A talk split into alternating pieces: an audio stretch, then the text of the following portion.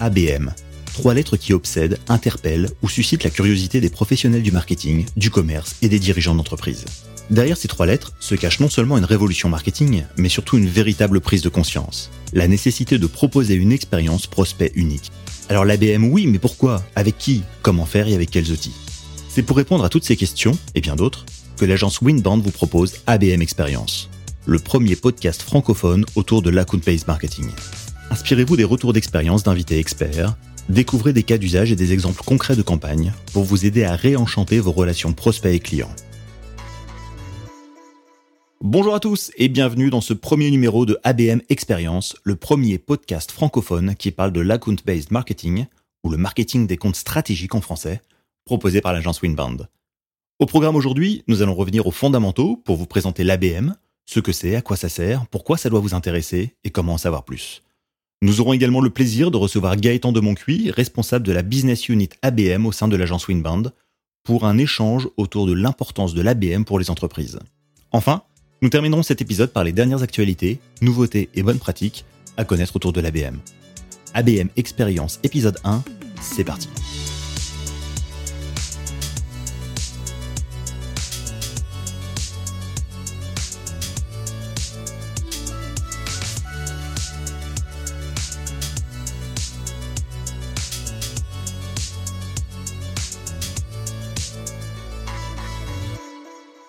Account-Based Marketing, ou ABM pour les initiés.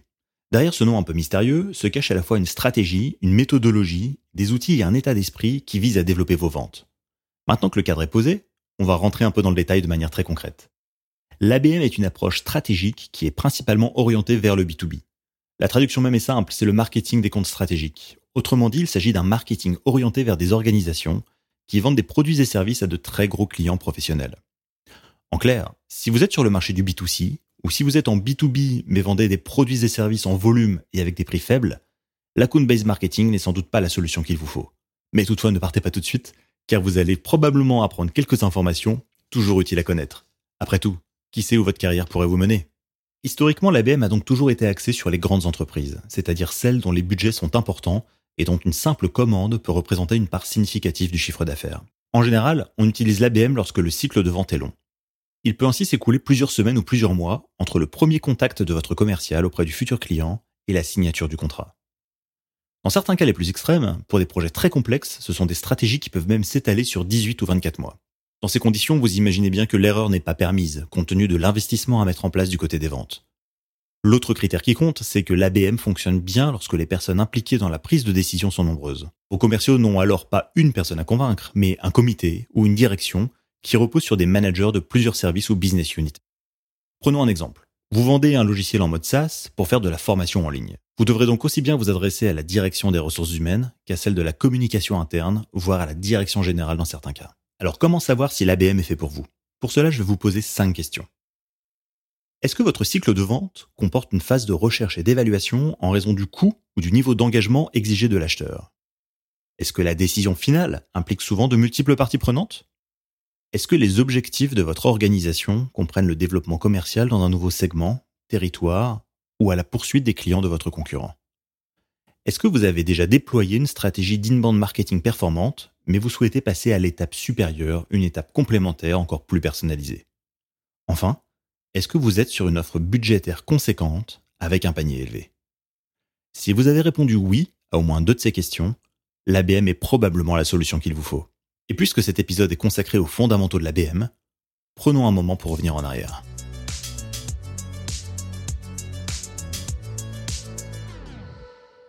En 1993, la sortie du livre The One-to-One Future de Don Peppers et Martha Rogers fait figure d'oracle dans le petit monde du marketing. Il y a 30 ans, cet ouvrage avait prédit l'émergence d'un nouveau concept marketing fondé sur la capacité d'interaction d'une entreprise avec ses clients de façon personnalisée et individualisée. Est-ce que ça vous dit quelque chose? En 2002, Accenture et Unisys deviennent les pionniers de ce qu'on appelle alors le marketing centré sur le client, ou en anglais le Customer Centric Marketing. Un an après, ITSMA, un cabinet de conseil américain, introduit le concept d'account-based marketing. Le marché commence alors son évangélisation et l'ABM déclenche une vague de fonds qui transformera le marketing B2B à jamais. La tendance nord-américaine va ensuite s'étendre en Europe, puis en France, où l'ABM, tout comme l'inbound marketing, s'implante dans les stratégies des directions marketing et commerciales au milieu des années 2010. C'est d'ailleurs un virage qui n'est pas toujours facile à appréhender, car l'ABM évolue, s'adapte aux changements technologiques, se nourrit des bonnes pratiques du moment et accélère la transformation digitale du B2B. Par conséquent, si les fondamentaux de l'ABM d'aujourd'hui restent globalement les mêmes que ceux d'il y a 10 ans, la manière de les mettre en œuvre a déjà changé.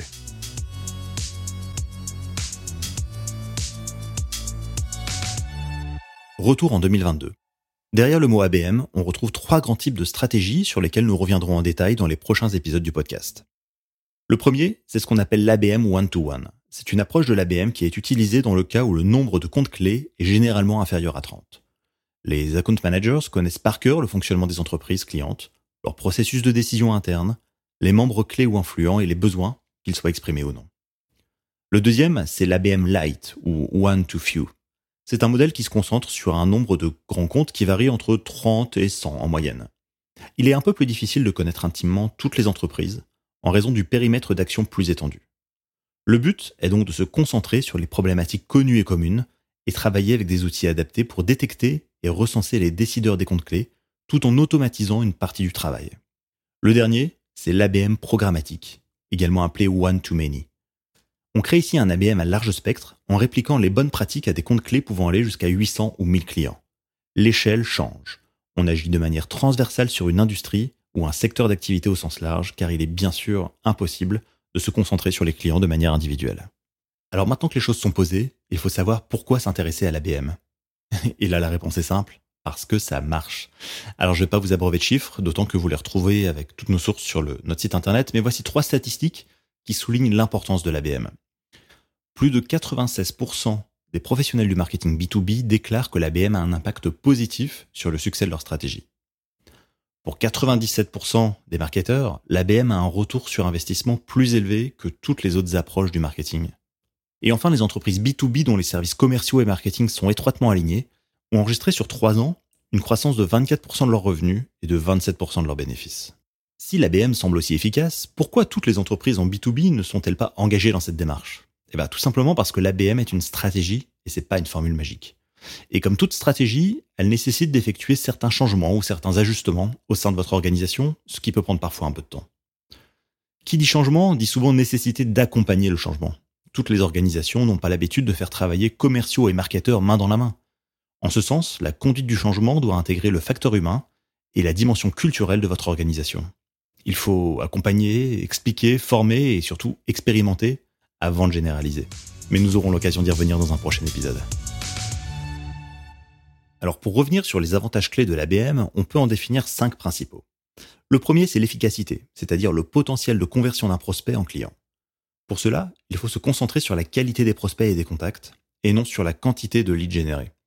Ce recentrage fait que les ressources internes ne sont pas dispersées, on se concentre uniquement sur un objectif précis, des prospects réellement susceptibles d'acheter votre solution ou de la promouvoir en interne.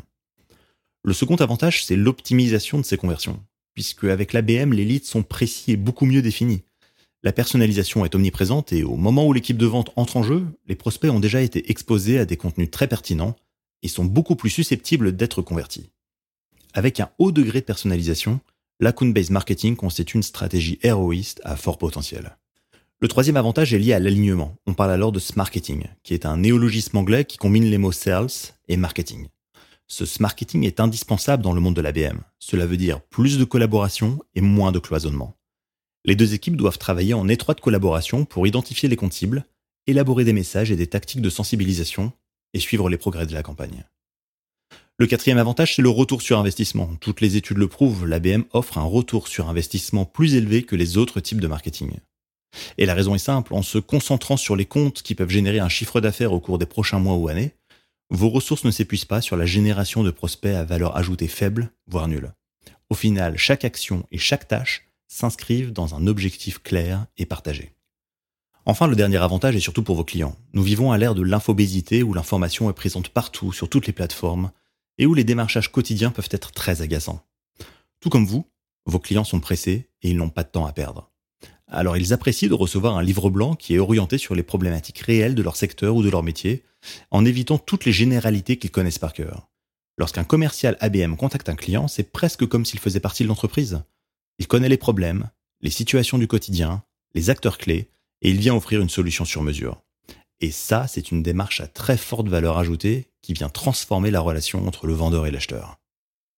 Et voici maintenant le moment de passer à la seconde partie de notre émission avec l'interview de notre invité.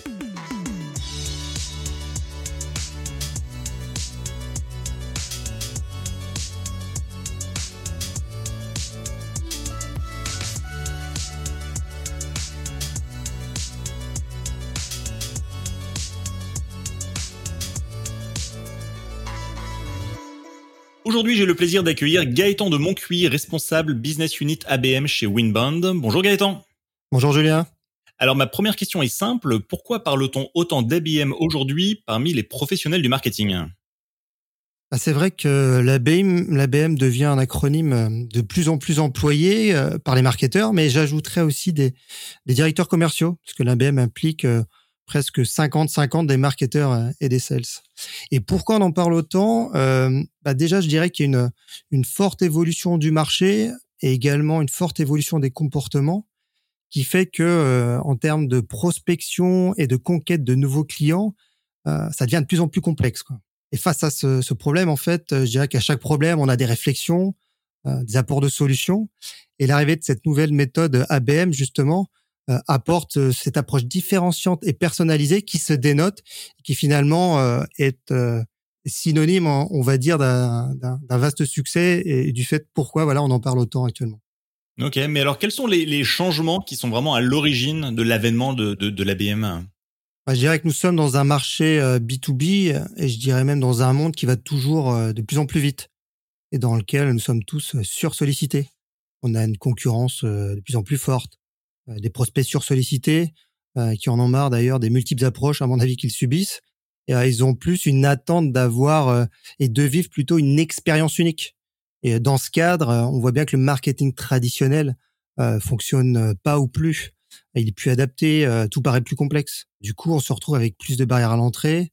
On convainc pas un décideur, plusieurs décideurs des fois. On va jusqu'à convaincre tout un comex.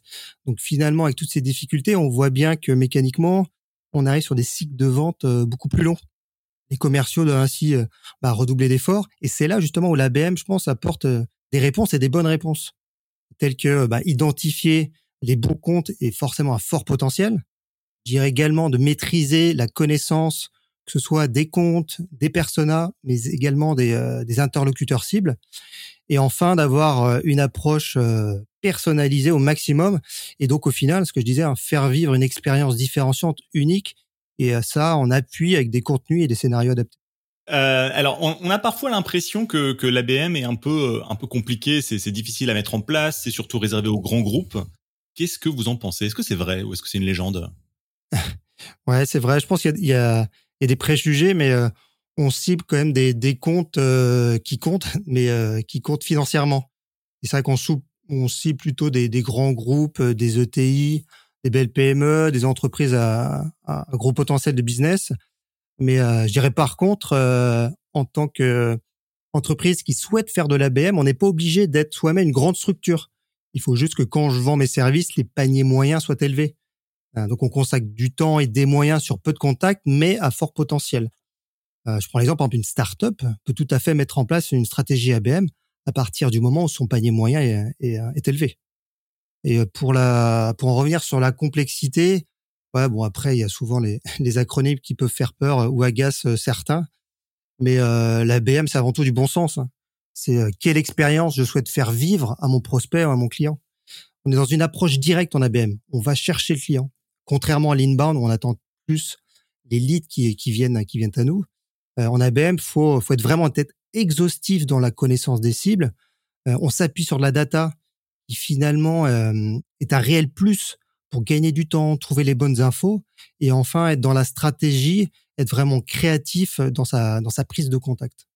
Est-ce que vous avez des exemples d'entreprises qui ont réussi à mettre en place une vraie démarche d'ABM, des, des, des, success stories à partager peut-être? Alors oui, bien sûr, on a, on a pas mal d'exemples hein, et surtout dans des secteurs d'activité différents parce que l'ABM ça limite pas un secteur, hein, ça peut concerner tous les secteurs euh, d'activité. Et euh, au sein de Winbarn, on, on, a pu travailler avec des sociétés euh, dans l'agroalimentaire, dans le transport, des éditeurs de logiciels SaaS, des solutions cloud, également opérateurs téléphonie ou dans l'industrie. en tout cas, quelque chose qui est très important pour moi, c'est que et le point commun qu'ils ont de toutes ces entreprises quand ils initient une démarche ABM, c'est quand ils se lancent d'avoir des prérequis qui sont de vraiment bien identifier les bons comptes à fort potentiel et surtout atteignables, hein, qu'après l'équipe qui constituée est vraiment dédiée à l'ABM et motivée bien sûr pour avoir euh, une telle démarche aussi personnalisée qu'est l'ABM, et enfin avoir un lien fort euh, entre euh, l'équipe marketing et commerciale qui va vraiment travailler main dans la main de A à Z dans, dans la démarche ABM. Et en tant que, que responsable euh, donc de la business unit au sein de, de l'agence Winbound, vous côtoyez des entreprises hein, qui s'intéressent au sujet très régulièrement. Qu'est-ce qu'elles vous disent exactement sur ce sujet? Est-ce qu'elles connaissent l'ABM Quelles sont leurs, leurs craintes ou, leurs espoirs? Oui, on voit qu'il y a un, un, véritable intérêt pour cette nouvelle approche ABM. En tout cas, une envie de se lancer si c'est pas encore fait. Je pense que les entreprises aussi ont revu leurs priorités commerciales. Euh, en recherche de business euh, vraiment sur les top comptes, à la recherche euh, d'efficacité. On parle également de vélocité. Et après, en termes de retour, je pense qu'il y a encore trop d'entreprises qui, qui grillent un peu les étapes et qui au final vont mener une ou deux campagnes d'emailing ou d'automatisation sur les réseaux sociaux, je pense à LinkedIn, et qui n'apportent pas de résultats et en fait, ils vont appeler ça de l'ABM. Il faut pas oublier que le succès est vraiment dans la méthode, connaissance des cibles, imaginer créer une expérience unique, ultra personnalisée. Et j'y reviens, et c'est vraiment aussi l'alignement entre les équipes marketing et commerciales qui vont être les clés pour arriver euh, à être performant dans une stratégie d'ABM. Alors on l'a vu dans la première partie de l'émission, les, les racines, l'histoire de l'ABM, ça vient d'Amérique du Nord. Est-ce que la transposition de cette stratégie auprès d'entreprises françaises nécessite quelques ajustements ou est-ce que c'est finalement assez naturel? Oui, bien sûr. On trouve des spécialités, euh, que ce soit par rapport au marché, mais euh, également culturelles. Euh, aux US, ils sont beaucoup sur le, one-to-few et, le one-to-many. Ils s'appuient beaucoup sur des plateformes telles que Demandbase ou Terminus, alors que en France, je dirais que l'approche est, est, moins frontale, plus feutrée. on parle de plus coûts humains, notamment dans les stratégies de one-to-one. Et c'est vrai que si je prends le canal, par exemple, pour être plus concret, aux États-Unis euh, du téléphone, qui est beaucoup plus euh, démocratisé et direct, c'est pas pour eux, euh, on va dire, perturbant de, dans un scénario d'ABM en première étape directement téléphoner. Quand en France, le téléphone, on va le faire en troisième étape. On va plutôt privilégier, par exemple, un envoi offline d'un élément en print. En deuxième, une relance LinkedIn. Et après, troisième, quatrième étape, là, on relance par le téléphone. En effet, ouais, il y a vraiment des, différences entre les deux marchés, même si après, la méthodologie, le cœur reste quand même euh, commun. Alors pour piloter une stratégie d'ABM en entreprise, qui est le premier concerné? Qui doit vraiment prendre le sujet à cœur? Est-ce que c'est, euh, je sais pas, le directeur général? Est-ce que c'est plutôt la direction commerciale? Est-ce que c'est le responsable du marketing? Qui doit piloter ce sujet? Ah bah, La réponse est, pas si simple que ça. Je dirais que les, euh, les trois peuvent être impliqués, même si euh, la direction générale à degré moindre, c'est moins systématique. La DG, en effet, peut, peut initier une démarche ABM si c'est dans, dans ses axes stratégiques de croissance. je dirais par contre, pour la direction commerciale, ils ont plus de chances d'être à la demande parce qu'ils ont un besoin de conquête de comptes forts ayant, du, ayant du potentiel. Et après aussi, ils vont être fortement concernés, les directions commerciales, sur la partie opérationnelle et après, comme je vous l'ai dit, on les retrouve aussi euh, tout le long dans la validation, dans la co-construction, parce que ce qui est important dans l'ABM, c'est que le commerce et le marketing agissent du début jusqu'à la fin. Et enfin, pour la partie euh, marketing, je dirais plus que, en fait, elle peut souffler l'idée. C'est elle qui, en général, à l'affût des nouvelles méthodologies, de nouvelles stratégies. Donc, en découvrant l'ABM, ça va faire écho, justement, peut-être à des souhaits de la direction en général ou la direction commerciale. Et après aussi, le marketing euh, joue souvent en pivot dans l'ABM et avoir une approche euh, assez importante dans, dans la construction de, l'expérience euh, de l'expérience client. Depuis euh, 10 ans, 15 ans, euh, on parle de transformation digitale dans les organisations. Est-ce qu'il y a un lien qui existe entre transformation digitale et ABM et, si oui, lequel? Tout d'abord, pour être honnête, je pense que dans les fondamentaux de la compte based marketing, il n'y a rien de nouveau. Consacrer ses efforts sur un compte clé, euh, dédier un commercial pour développer le portefeuille business au sein d'un seul compte, euh, bah, franchement, il n'y a rien de révolutionnaire. Par contre, la digitalisation associée à l'ABM, va permettre de mettre en place des outils de pilotage, de mesurer l'engagement des contacts, de récolter de la data complémentaire. Il faut savoir qu'avant, en fait, la, la relation reposait euh, vraiment beaucoup plus sur, sur le terrain. Aujourd'hui, le digital prend forcément euh, beaucoup plus d'ampleur. Il euh, faut juste faire peut-être attention quand même que plus il y a de digital, plus il faut quand même équilibrer et ajouter de l'humain. C'est ça aussi le plus de la relation, la relation personnalisée de la BM. Donc pour moi, c'est vraiment ouais associer les points forts du digital et les points forts de l'humain, mais ensemble. Très bien, mais alors si on parle de digital, on parle forcément d'outils et de technologies. Euh, de quoi est-ce que on a besoin pour débuter? Est-ce qu'il faut forcément investir dans des logiciels très complexes ou est-ce que, euh, je sais pas, un tableur Excel peut être suffisant pour se lancer en matière d'ABM Je dirais qu'on peut faire euh, de l'ABM Lite hein, sans outils, mais bon, le problème c'est que ça risque de vous prendre du temps et vous n'allez pas avoir toutes les infos que vous souhaitez. Je me répète, mais l'ABM c'est vraiment être le plus exhaustif possible pour avoir une approche pertinente et personnalisée. C'est vraiment clé. donc ça, c'est vraiment important sur la partie connaissance marché, connaissance compte, contact et coordonnées, donc toute la partie amont et nous qu'on appelle euh, intelligence commerciale, c'est vraiment clé et ça la data aide tout particulièrement. Et après sur l'autre partie qui est plus euh, en termes d'outils afin de piloter ces scénarios, suivre l'avancement de ces campagnes et les résultats euh, de ces campagnes et des KPI, c'est primordial. Donc pour répondre, je dirais oui, c'est faisable, mais je vous garantis pas le ROI. Alors dernière question et, probablement la plus difficile à répondre, l'ABM, ça coûte combien? Euh, Ouais, c'est vrai que c'est pas facile, mais bah, déjà, on faut, faut partir du, euh, du postulat que l'ABM est une approche personnalisée. Donc, qui dit personnalisé dit euh, beaucoup de sur-mesure. Après, il faut avoir en tête euh, peut-être les principaux piliers d'une démarche ABM. Je dirais premier pilier, connaître, maîtriser les marchés, les comptes, les contacts. Le deuxième, c'est bien déterminer c'est euh, les axes de communication et les scénarios de conquête. Le troisième, qui avait été important aussi dans le budget, c'est euh, de créer des contenus spécifiques qui répondent aux enjeux du client. Donc là, euh, par exemple, ça peut être des articles, des livres blancs, des vidéos, podcasts, box, etc. Et déjà, si vous avez de la qualité dans ces contenus, vous allez faire belles économies. Et le quatrième pilier, c'est définir une approche commerciale unique avec une réelle proposition de valeur par rapport à ces quatre piliers, potentiellement, on peut tout faire. Mais après, c'est vrai qu'on se retrouve dans des cas de figure où certains clients peuvent avoir déjà une bonne connaissance de leur compte cible et des interlocuteurs, donc auquel cas, ils n'ont pas besoin de toute cette connaissance compte, euh, marché et contact. Et après, d'autres, comme je disais, ils ont des mines d'or en termes de contenu. Donc là aussi, euh, soit on peut réutiliser euh, directement ces contenus, soit après, il y a juste à les fine-tuner. Mais là aussi, ça peut faire beaucoup d'économies. Bon, après, si je dois me lancer sur une fourchette de prix, je dirais entre, euh, entre 3 000 et 20 000 par contre. D'accord. Donc, ça veut dire qu'à partir de 3 000 euros, une entreprise peut commencer à se lancer dans l'ABM sur euh, un compte ou une typologie de compte, c'est ça? Oui, tout à fait. À partir du moment où, euh, en effet, euh, alors comme je vous l'ai dit, hein, à 3 000 euros, mais je pense que pour 3 000 euros, il faut déjà que l'entreprise ait une bonne connaissance du compte ou qu'elle ait déjà des contenus exploitables dans une démarche personnalisée. Après, on va dire le 3000, c'est la version euh, où on part avec déjà euh, déjà armé et 20 euh, 000 euros, c'est vraiment, on va dire, le one-to-one très très cousu où on fait, on va dire, toute la toute la palette de, prestations en ABM de manière très exhaustive.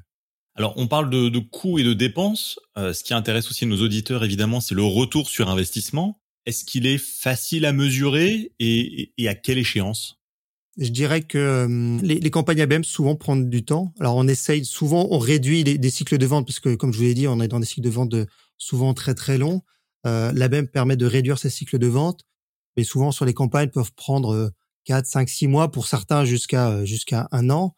Euh, donc après le retour sur investissement, il se fait euh, en tout cas les chiffres le montrent plus rapidement que, que les stratégies classiques. Car je vous dis, il y a l'aspect vélocité qui est vraiment très importante et qui va vous permettre en tout cas de, de, de gagner des points et euh, d'arriver à atteindre vos objectifs plus rapidement grâce à une stratégie ABM. Après, en termes de chiffres, de timing, c'est compliqué à, à préciser parce que c'est vraiment, comme je vous, l'ai dit, euh, du cas par cas.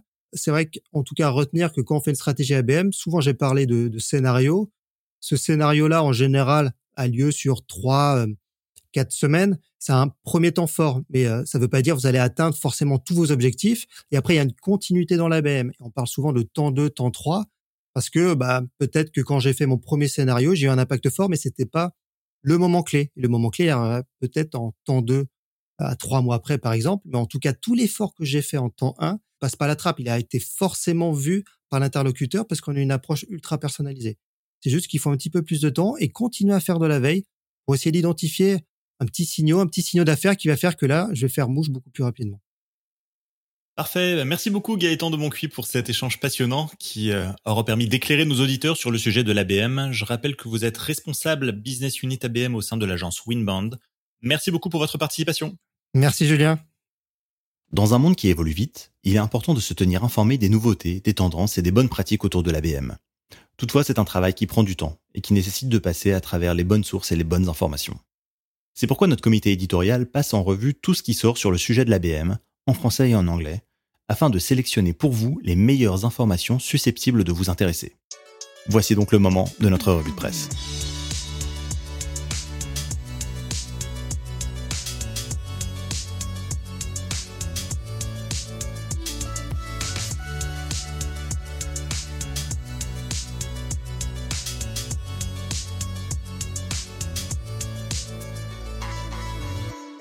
Terminus est un éditeur de logiciels américain qui a publié en septembre 2021 une étude très intéressante sur l'état de l'ABM en Europe. Ce travail de recherche a porté sur 500 professionnels du marketing, des ventes et de la relation client aux États-Unis, au Royaume-Uni, en France et en Allemagne. Il revient notamment sur le décalage entre les entreprises américaines et les entreprises européennes en ce qui concerne l'ABM, et en identifiant notamment le RGPD comme l'une des raisons du retard européen. Pour autant, les choses bougent. Et si les entreprises américaines sont nettement plus avancées en la matière, les firmes européennes se donnent enfin les moyens de rattraper leur retard. Ainsi, 41% des entreprises européennes sondées indiquent avoir mis en œuvre une stratégie ABM. Ce rapport souligne aussi le rôle décisif des prestataires externes dans la réalisation et dans la mise en œuvre d'une stratégie ABM en Europe comme aux États-Unis. L'un des auteurs souligne justement avoir été surpris de voir à quel point les entreprises européennes étaient plus désireuses d'adopter ces pratiques que leurs homologues américaines. Et de conclure qu'il fait bon être spécialiste du marketing B2B en ce moment, surtout en Europe.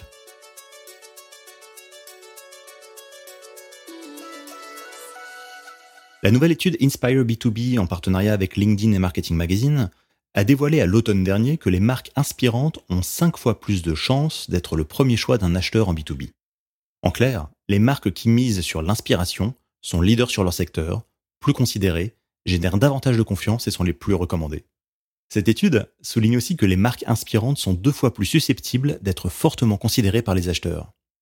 Inspiration, créativité et B2B sont donc largement compatibles. Alors comment caractériser l'inspiration? Est-ce que votre entreprise est inspirante? Comment pourriez-vous inspirer vos clients? Pour cela, l'étude distingue trois critères. La valorisation, le magnétisme et la motivation. Je vous explique. Les marques valorisantes sont celles qui aident les clients à développer leurs aspirations en fournissant du contenu qui inspire et qui crée des expériences pour connecter les attentes des clients. Les marques magnétiques sont celles qui ouvrent la voie. Elles attirent les clients vers elles en élargissant leurs horizons et en stimulant leur imagination. Enfin, les marques motivantes donnent aux clients des informations claires pour prendre les bonnes décisions d'achat. Elles apportent de nouvelles suggestions et font découvrir de nouvelles choses. Derrière cette notion d'inspiration, les meilleures entreprises ne fournissent pas seulement un produit ou un service. Elles offrent surtout une expérience et un exemple à suivre. Le podium des 50 marques B2B les plus inspirantes au monde est ainsi occupé par DHL, FedEx et UPS. On peut aussi citer Microsoft, qui arrive en 7 position, Barclays à la 13e place, ou la Banque Royale du Canada à la 18e. À noter malheureusement qu'aucune marque française ne figure dans ce classement. Mais peut-être que la vôtre le rejoindra l'année prochaine. En tout cas, c'est tout ce qu'on vous souhaite. Avec le travail à distance qui devient la nouvelle norme, un nombre croissant d'entreprises organisent des événements virtuels. Vous savez, ce sont ces conférences en ligne, salons ou webinaires. Traditionnellement, ces événements sont des occasions de rencontres, formelles et informelles, et la pause café ou la pause déjeuner permet de mêler l'utile à l'agréable, tout en profitant d'une bonne expérience. Aux États-Unis, il existe une nouvelle tendance qui consiste à déplacer ces instants conviviaux de pause directement au domicile ou au bureau des participants. Ainsi, vous pouvez faire parvenir aux invités de votre événement virtuel quelque chose à grignoter avec l'envoi d'une lunchbox à thème par la poste. Cela permet de combiner un cadeau surprise avec des encas ou des friandises qu'ils peuvent déguster pendant qu'ils sont à votre événement virtuel. Pour donner plus de choix à vos participants, demandez-leur en avance quelles sont leurs préférences gustatives ou personnalisez l'expérience. Certaines entreprises envoient même des plats de restaurants locaux ou des kits de préparation de repas avec des ingrédients soigneusement emballés d'avance. Amener la convivialité d'un moment gourmand chez vos participants souligne l'attention portée aux détails pour la création d'une expérience unique dont on se souviendra. La combinaison de l'online et de l'offline est ainsi un des leviers de l'ABM dont nous aurons l'occasion de reparler dans un prochain épisode.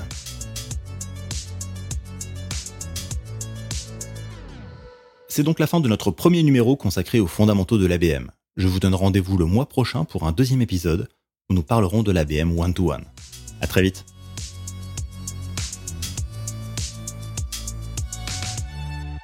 Vous souhaitez en apprendre davantage sur l'ABM Alors adhérez à la communauté du club ABM Experience sur abmexperience.fr pour échanger avec vos pairs et participer à des événements exclusifs. Merci de votre fidélité.